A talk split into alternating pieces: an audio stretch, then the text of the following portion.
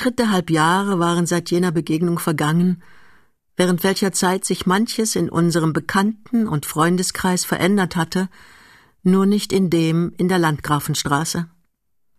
Hier herrschte dieselbe gute Laune weiter, der Frohmut der Flitterwochen war geblieben, und Käthe lachte nach wie vor.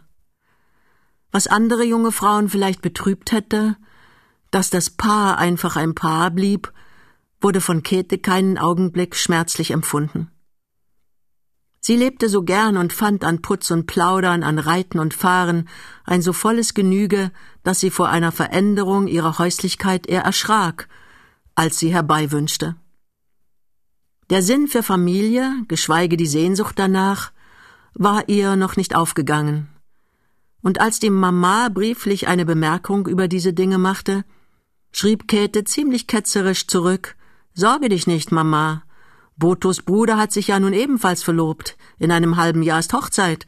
Und ich überlass es gern meiner zukünftigen Schwägerin, sich die Fortdauer des Hauses Rienecker angelegen sein zu lassen. Boto sah es anders an. Aber auch sein Glück wurde durch das, was fehlte, nicht sonderlich getrübt. Und wenn ihn trotzdem von Zeit zu Zeit eine Missstimmung anwandelte, so war es, wie schon damals auf seiner Dresdener Hochzeitsreise, vorwiegend darüber, dass mit Käthe wohl ein leidlich vernünftiges, aber durchaus kein ernstes Wort zu reden war. Sie war unterhaltlich und konnte sich mitunter bis zu glücklichen Einfällen steigern, aber auch das Beste, was sie sagte, war oberflächlich und spielrig, als ob sie der Fähigkeit entbehrt hätte, zwischen wichtigen und unwichtigen Dingen zu unterscheiden. Und was das Schlimmste war, sie betrachtete das alles als einen Vorzug, wusste sich was damit und dachte nicht daran, es abzulegen. Aber Käthe, Käthe, rief Boto dann wohl und ließ in diesem Zuruf etwas von Missbilligung mit durchklingen.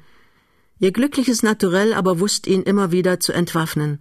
Ja, so sehr, dass er sich mit dem Anspruch, den er erhob, fast pedantisch vorkam. Lene mit ihrer Einfachheit, Wahrheit und Unredensartlichkeit stand ihm öfters vor der Seele, schwand aber ebenso rasch wieder hin. Und nur wenn Zufälligkeiten einen ganz bestimmten Vorfall in aller Lebendigkeit wieder in ihm wachriefen, kam ihm mit dieser größeren Lebendigkeit des Bildes auch wohl ein stärkeres Gefühl und mitunter selbst eine Verlegenheit. Eine solche Zufälligkeit ereignete sich gleich im ersten Sommer, als das junge Paar von einem Diner bei Graf Alten zurückgekehrt, auf dem Balkon saß und seinen Tee nahm. Käthe lag zurückgelehnt in ihrem Stuhl und ließ sich aus der Zeitung einen mit Zahlenangaben reich gespickten Artikel über Pfarr- und Stollgebühren vorlesen. Eigentlich verstand sie wenig davon, umso weniger, als die vielen Zahlen sie störten.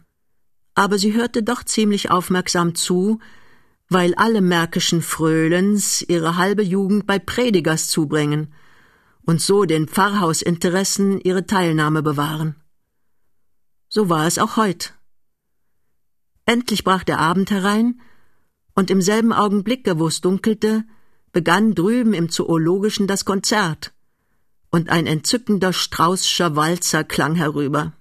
Höre nur, Boto, sagte Käthe sich aufrichtend, während sie voll Übermut hinzusetzte, komm, lass uns tanzen. Und ohne seine Zustimmung abzuwarten, zog sie ihn aus seinem Stuhl in die Höhe und walzte mit ihm in das große Balkonzimmer hinein und in diesem noch ein paar Mal herum.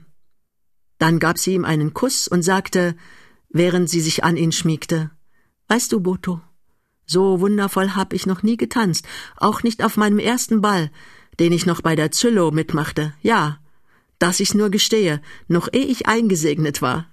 Onkel Osten nahm mich auf seine Verantwortung mit, und die Mama weiß es bis diesen Tag nicht. Aber selbst da war es nicht so schön wie heute. Und doch ist verbotene Frucht die schönste, nicht wahr? Aber du sagst ja nichts, du bist ja verlegen. Boto, sieh, so ertapp ich dich mal wieder. Er wollte, so gut es ging, etwas sagen, aber sie ließ ihn nicht dazu kommen. Ich glaube wirklich, Boto, meine Schwester Ine hat es dir angetan. Und du darfst mich nicht damit trösten wollen, sie sei noch ein halber Backfisch oder nicht weit darüber hinaus. Das sind immer die gefährlichsten. Ist es nicht so? Nun, ich will nichts gesehen haben. Und ich gönn es ihr und dir. Aber auf alte, ganz alte Geschichten bin ich eifersüchtig, viel, viel eifersüchtiger als auf neue. Sonderbar, sagte Boto und versuchte zu lachen. Und doch am Ende nicht so sonderbar, wie's aussieht, fuhr Käthe fort. Sieh, neue Geschichten hat man doch immer halb unter Augen. Und es muss schon schlimm kommen und ein wirklicher Meisterverräter sein, wenn man gar nichts merken und so reineweg betrogen werden soll. Aber alte Geschichten, da hört alle Kontrolle auf. Da kann es tausend und drei geben. Und man weiß es kaum. Und was man nicht weiß, kann einen doch heiß machen. Aber lassen wir es und lies mir lieber weiter aus deiner Zeitung vor. Ich habe beständig an unsere Kluckhuhns denken müssen, und die gute Frau versteht es nicht. Und der Älteste soll jetzt gerade studieren. Solche Geschichten ereigneten sich häufiger und beschworen in Botos Seele mit den alten Zeiten auch Lenens Bild herauf, aber sie selbst sah er nicht, was ihm auffiel, weil er ja wusste, dass sie halbe Nachbarn waren. Es fiel ihm auf und wär ihm doch leicht erklärlich gewesen, wenn er rechtzeitig in Erfahrung gebracht hätte, dass Frau Nimtsch und Lene gar nicht mehr an alter Stelle zu finden seien. Und doch war es so. Von dem Tag an, wo Lene dem jungen Paar in der Lützowstraße begegnet war, hatte sie der Alten erklärt, in der Dörrschen Wohnung nicht mehr bleiben zu können. Und als Mutter Nimtsch die sonst nie widersprach, den Kopf geschüttelt und geweimert und in einem fort auf den Herd hingewiesen hatte, hatte Lene gesagt, Mutter, du kennst mich doch. Ich werde dir doch deinen Herd und dein Feuer nicht nehmen. Du sollst alles wiederhaben. Ich habe das Geld dazu gespart. Und wenn ich's nicht hätte, so wollte ich arbeiten, bis es beisammen wäre. Aber hier müssen wir fort. Ich muss jeden Tag da vorbei. Das halte ich nicht aus. Mutter, ich gönn ihm sein Glück. Ja, mehr noch. Ich freue mich, dass er's hat. Gott ist mein Zeuge, denn er war ein guter, lieber Mensch und hat mir zuliebe gelebt und kein Hochmut und keine Haberei. Und dass ich's rundheraus sage, trotzdem ich die feinen Herren nicht leiden kann. Ein richtiger Edelmann. So recht einer, der das Herz auf dem rechten Flecke hat. Ja, mein einziger Boto. Du sollst glücklich sein so glücklich wie du's verdienst. Aber ich kann es nicht sehen. Mutter, ich muss weg hier. Denn so wie ich zehn Schritte gehe, denk ich, er steht vor mir. Und da bin ich in einem ewigen Zittern. Nein, nein, das geht nicht. Aber deine Herzstelle sollst du haben. Das verspreche ich dir. Ich, deine Lene. Nach diesem Gespräche war seitens der Alten aller Widerstand aufgegeben worden. Und auch Frau Dörr hatte gesagt, versteht sich, ihr müsst ausziehen. Und dem alten Geizkragen, dem Dörr, dem gönn ich's. Immer hat er mir was vorgebrummt, dass er zu billig einsäßt und dass nicht die Steuer und die Reparatur dabei herauskäme. Nun mag er sich freuen, wenn ihm alles leer steht. Und so wird's kommen. Denn wer zieht denn in solchem Puppenkasten, wo jeder Kater ins Fenster guckt und kein Gas nicht und keine Wasserleitung, i, versteht sich. Ihr habt ja vierteljährliche Kündigung und Ostern könnt ihr raus, da helfen ihm keine Sperenzchen. Und ich freue mich ordentlich. Ja, Lene, so schlecht bin ich. Aber ich muss auch gleich für meine Schadenfreude bezahlen, denn wenn du weg bist, Kind, und die gute Frau Nimtsch mit ihrem Feuer und ihrem Teekessel und immer kochend Wasser, ja, Lene, was hab ich denn noch? Doch bloß ihn und Sultan und den dummen Jungen, der immer dummer wird, und sonst keinen Menschen nicht. Und wenn's denn kalt wird und Schnee fällt, es ist mitunter zum Katholschwerden vor lauter Stillsitzen und Einsamkeit. Das waren so die ersten Verhandlungen gewesen, als der Umzugsplan in Lehne feststand, und als Ostern herankam, war wirklich ein Möbelwagen vorgefahren, um aufzuladen, was an Habseligkeiten da war.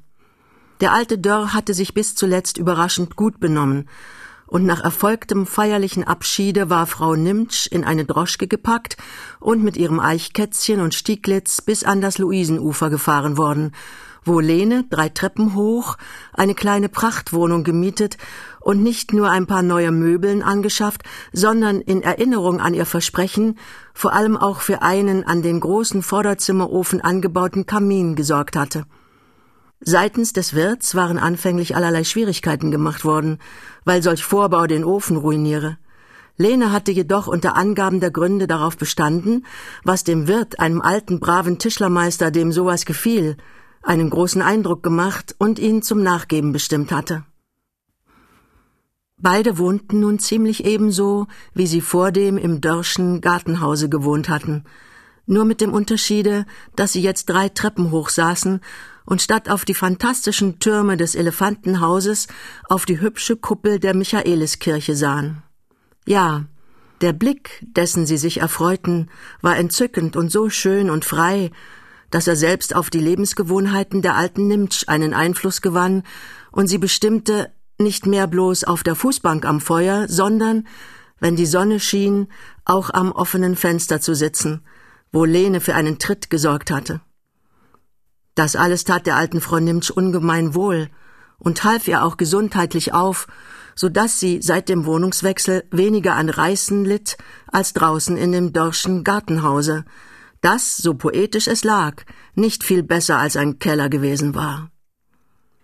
Im Übrigen verging keine Woche, wo nicht trotz des endlos weiten Weges Frau Dörr vom Zoologischen her am Luisenufer erschienen wäre, bloß um zu sehen, wie's stehe.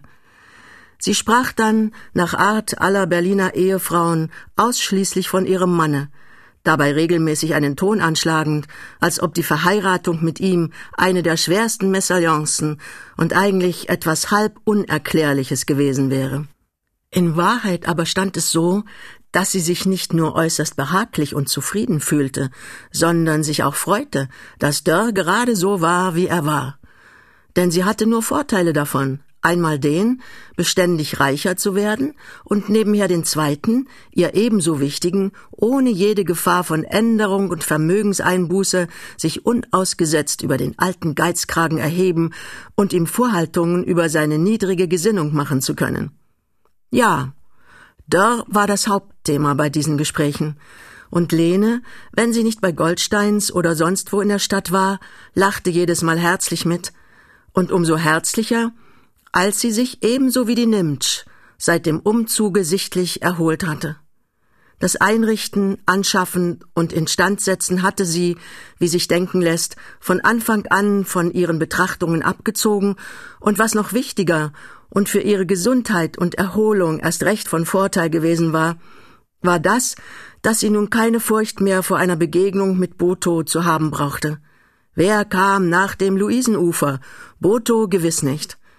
All das vereinigte sich, sie vergleichsweise wieder frisch und munter erscheinen zu lassen. Und nur eines war geblieben, das auch äußerlich an zurückliegende Kämpfe gemahnte. Mitten durch ihr Scheitelhaar zog sich eine weiße Strähne. Mutter Nimtsch hatte kein Auge dafür oder machte nicht viel davon. Die Dörr aber, die nach ihrer Art mit der Mode ging und vor allem ungemein stolz auf ihren echten Zopf war, sah die weiße Strähne gleich und sagte zu Lene, J. Lene, und gerade links.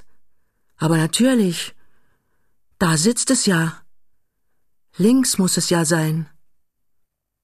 Es war bald nach dem Umzuge, dass dies Gespräch geführt wurde.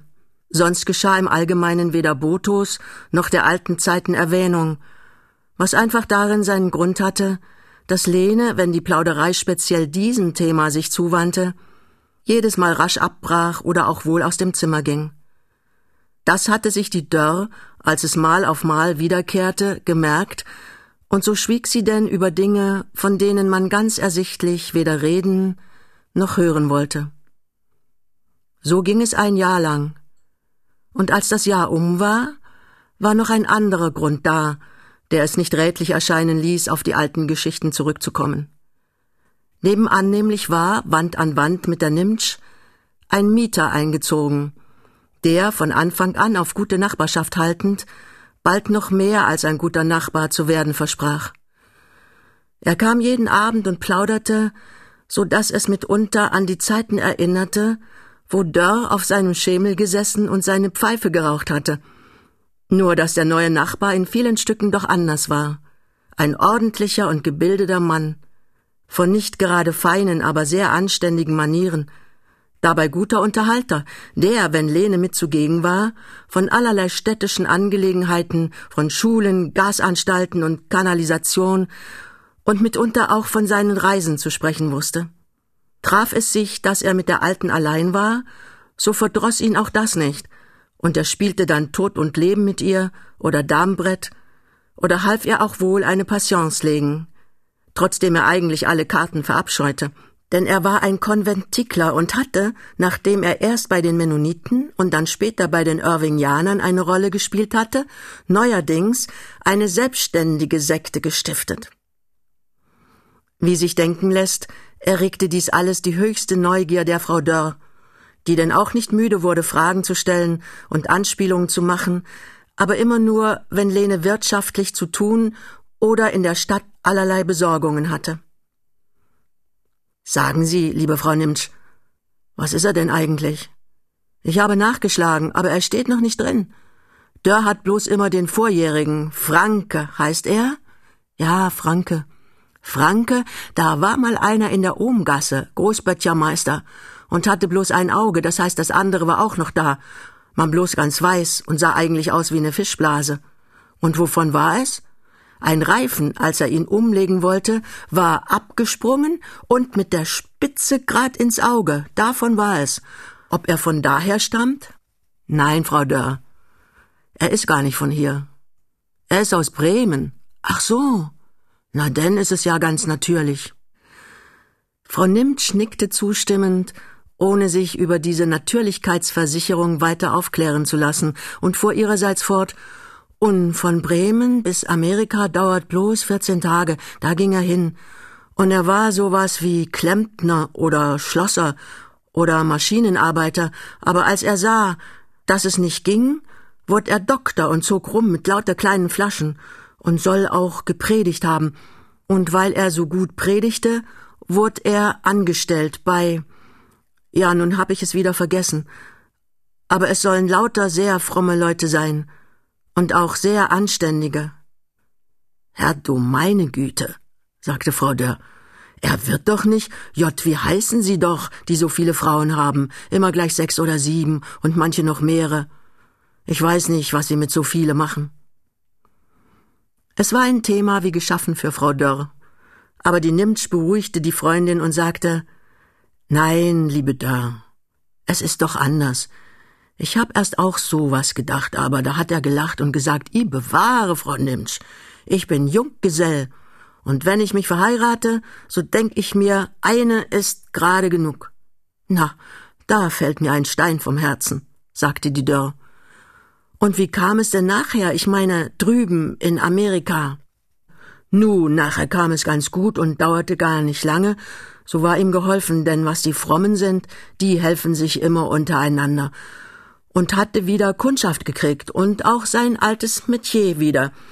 Und das hat er noch und ist in einer großen Fabrik hier, in der Köpenicker Straße, wo sie kleine Röhren machen und Brenner und Hähne und alles, was sie für den Gas brauchen.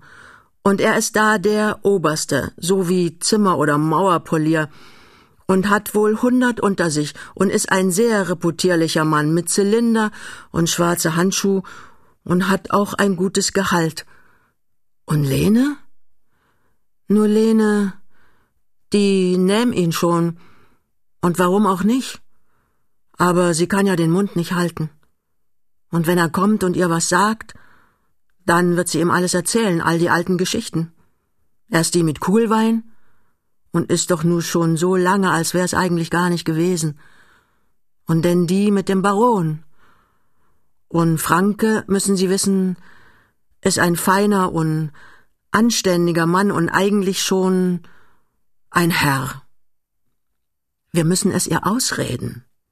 Er braucht ja nicht alles zu wissen. Wozu denn? Wir wissen ja auch nicht alles. Woll, woll. Aber die Lene?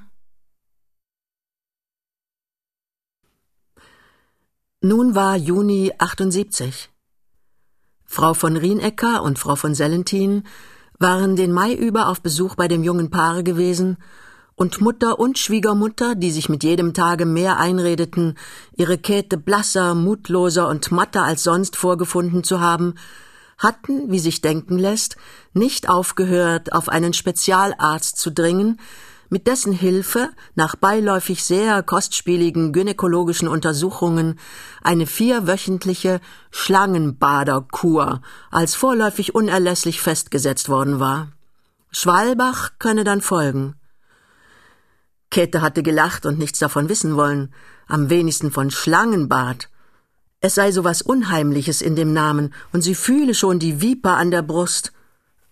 Aber schließlich hatte sie nachgegeben und in den nun beginnenden Reisevorbereitungen eine Befriedigung gefunden, die größer war als die, die sie sich von der Kur versprach. Sie fuhr täglich in die Stadt, um Einkäufe zu machen, und wurde nicht müde zu versichern, wie sie jetzt erst das so hoch in Gunst und Geltung stehende Shopping der englischen Damen begreifen lerne so von Laden zu Laden zu wandern und immer hübsche Sachen und höfliche Menschen zu finden, das sei doch wirklich ein Vergnügen und lehrreich dazu, weil man so vieles sehe, was man gar nicht kenne, ja, wovon man bis dahin nicht einmal den Namen gehört hätte. Boto nahm in der Regel an diesen Gängen und Ausfahrten teil. Und ehe die letzte Juniwoche heran war, war die halbe Rieneckersche Wohnung in eine kleine Ausstellung von Reiseeffekten umgewandelt. Ein Riesenkoffer mit Messingbeschlag, den Boto nicht ganz mit Unrecht den Sarg seines Vermögens nannte, leitete den Reigen ein. Dann kamen zwei kleinere von Juchtenleder, samt Taschen, Decken und Kissen und über das Sofa hin ausgebreitet lag die Reisegarderobe mit einem Staubmantel obenan und einem Paar wundervoller dicksohliger Schnürstiefel, als ob es sich um irgendeine Gletscherpartie gehandelt hätte. Den 24. Juni, Johannistag, sollte die Reise beginnen. Aber am Tage vorher wollte Käthe den Circle Intim noch einmal um sich versammeln und so waren denn Wedell und ein junger Osten und selbstverständlich auch Pitt und Serge zu verhältnismäßig früher Stunde geladen worden. Dazu Käthes besonderer Liebling Balafré, der bei Mach Latour, damals noch als Halberstädter, die große Attacke mitgeritten und wegen eines wahren Prachthiebes schräg über Stirn und Backe seinen Beinamen erhalten hatte. Käthe saß zwischen Wedell und Balafré und sah nicht aus, als ob sie Schlangenbads oder irgendeiner Badekur der Welt besonders bedürftig sei. Sie hatte Farbe, lachte, tat hundert Fragen und begnügte sich, wenn der Gefragte zu sprechen anhob, mit einem Minimum von Antwort. Eigentlich führte sie das Wort, und keiner nahm Anstoß daran, weil sie die Kunst des gefälligen Nichtssagens mit einer wahren Meisterschaft übte. Balafré fragte, wie sie sich ihr Leben in den Kurtagen denke. Schlangenbad sei nicht bloß wegen seiner Heilwunder, sondern viel, viel mehr noch wegen seiner Langeweile berühmt, und vier Wochen Badelangeweile seien selbst unter den günstigsten Kurverhältnissen etwas viel. Oh, lieber Balafré, sagte Käthe, Sie dürfen mich nicht ängstigen und würden es auch nicht, wenn Sie wüssten, wie viel Boto für mich getan hat. Er hat mir nämlich acht Bände Novellen als freilich unterste Schicht in den Koffer gelegt, und damit sich meine Fantasie nicht kurwidrig erhitze, hat er gleich noch ein Buch über künstliche Fischzucht mit zugetan. Käthe zog zwischen Berlin und Potsdam schon die gelben Vorhänge vor ihr Coupéfenster, um Schutz gegen die beständig stärker werdende Blendung zu haben. Am Luisenufer aber waren an demselben Tage keine Vorhänge herabgelassen. Und die Vormittagssonne schien hell in die Fenster der Frau Nimtsch und füllte die ganze Stube mit Licht. Nur der Hintergrund lag im Schatten. Und hier stand ein altmodisches Bett mit hoch aufgetürmten und rot-weiß karierten Kissen, an die Frau Nimtsch sich lehnte. Sie saß mehr, als sie lag denn sie hatte Wasser in der Brust und litt heftig an asthmatischen Beschwerden. Immer wieder wandte sie den Kopf nach dem einen offenstehenden Fenster, aber doch noch häufiger nach dem Kaminofen, auf dessen Herdstelle heute kein Feuer brannte. Lene saß neben ihr, ihre Hand haltend, und als sie sah, dass der Blick der Alten immer in derselben Richtung ging, sagte sie Soll ich ein Feuer machen, Mutter? Ich dachte, weil du liegst und die Bettwärme hast und weil es so heiß ist. Die Alte sagte nichts. Aber es kam Lenen doch so vor, als ob sie's wohl gern hätte. So ging sie denn hin und bückte sich und machte ein Feuer. Als sie wieder ins Bett kam, lächelte die Alte zufrieden und sagte Ja, Lene, heiß ist es. Aber du weißt ja, ich muss es immer sehen. Und wenn ich es nicht sehe, dann denk ich, es ist alles aus und kein Leben und kein Funke mehr. Und man hat doch so seine Angst. Hier. Und dabei wies sie nach Brust und Herz. Ach, Mutter, du denkst immer gleich an Sterben und ist doch so oft schon vorübergegangen. Ja, Kind, oft ist es vorübergegangen, aber mal kommt es. Und mit siebzig, da kann es jeden Tag kommen. Weißt du, mache das andere Fenster auch noch auf. Dann ist mehr Luft hier. Und das Feuer brennt besser.